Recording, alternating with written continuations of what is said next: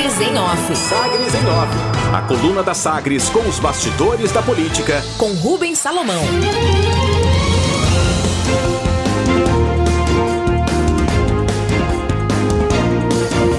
Justiça Eleitoral impede divulgação de pesquisa contratada pela campanha de Vanderlan. Juiz Reinaldo Alves Ferreira, da centésima trigésima quarta Zona Eleitoral de Goiânia, decidiu impedir divulgação de pesquisa do Instituto Grupom, prevista para quinta-feira, dia 26, ao entender que a metodologia aplicada poderia resultar em distorção do resultado do levantamento quantitativo pesquisa foi contratada pela própria campanha do candidato Vanderlan Cardoso do PSD, pelo valor informado no registro de R$ 18.700 e a decisão atende uma ação impetrada pela coligação encabeçada pelo MDB. A avaliação do magistrado é de que a previsão de, abre aspas, realização de entrevistas pessoais em fluxo em pontos de coleta pré-determinados, fecha aspas, poderia comprometer o resultado apurado já que a campanha de Vanderlan, sendo a contratante, poderia mobilizar apoiadores para responder aos questionários, tendo conhecimento prévio dos locais selecionados para a realização da pesquisa.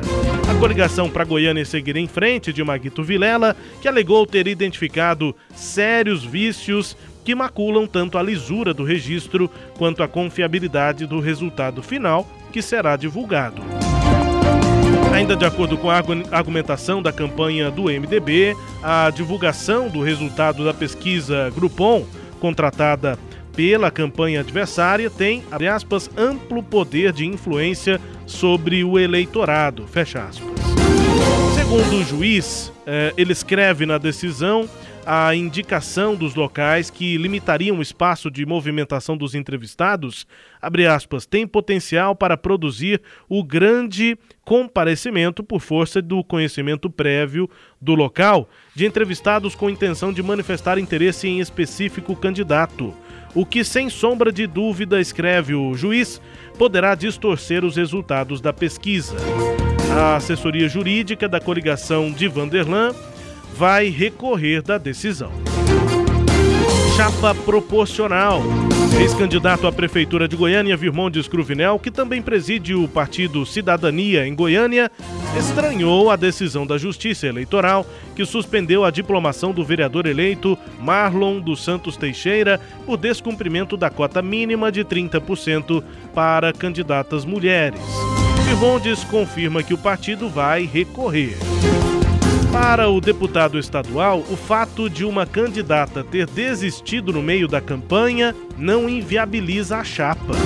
A assessoria jurídica do Partido Cidadania acredita que a tese defendida pelo PROS, que foi quem acionou a justiça contra o suposto não atendimento à cota de gênero, que essa tese do PROS é absurda.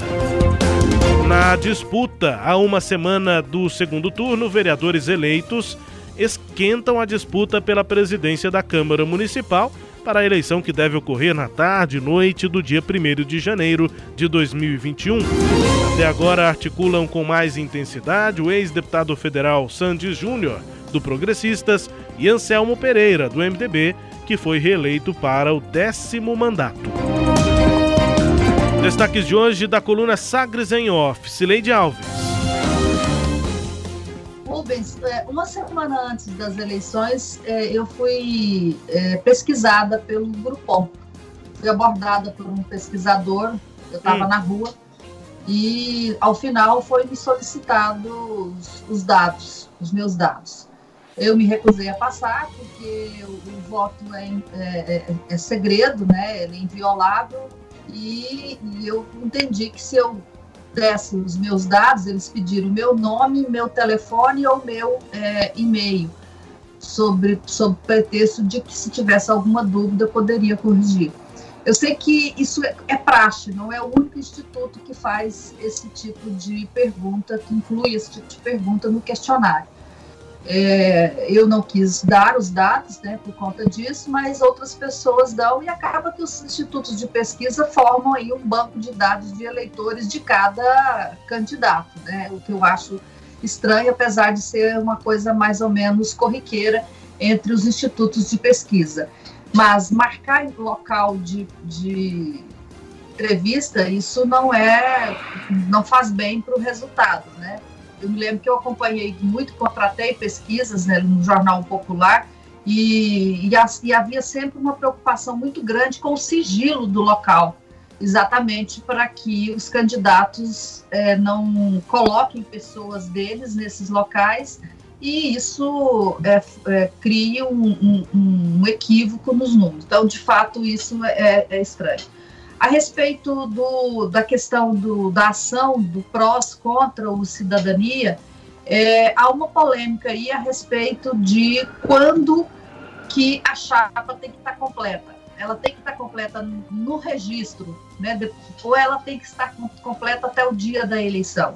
O cidadania alega que no dia do, da, do, do deferimento da chapa havia 30% de mulheres. A candidata apenas renunciou já na véspera da eleição. Daí que eles consideram que o trânsito já havia tido trânsito julgado né, a respeito da decisão de registro da chapa e que não há mais condições de fazer é, esse tipo de questionamento feito pelo PROS. Mas está aí armada a confusão, o juiz deu prazo para o, o cidadania se defender. E Rubens, pelo que eu estou sabendo, não é a única ação questionando é, é, cota de gênero.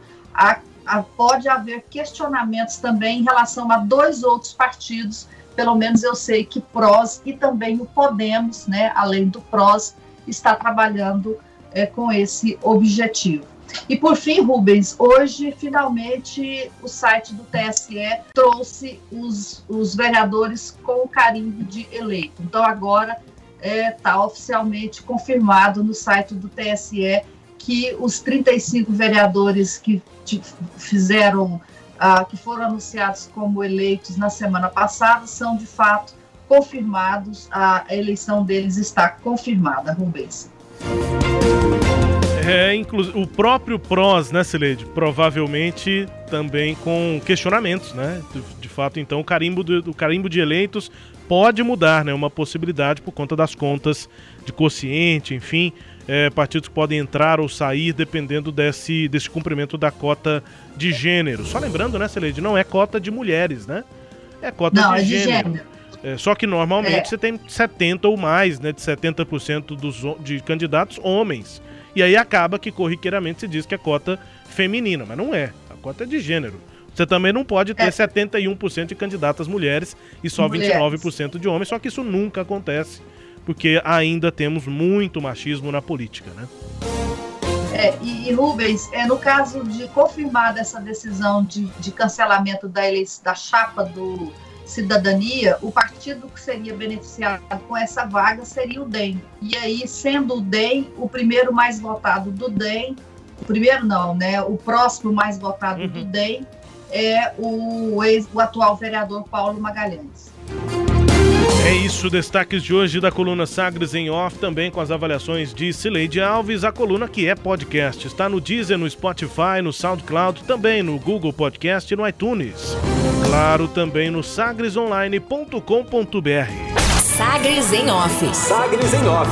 A coluna multimídia. Acompanhe ao longo do dia as atualizações no www.sagresonline.com.br. Sagres em Off.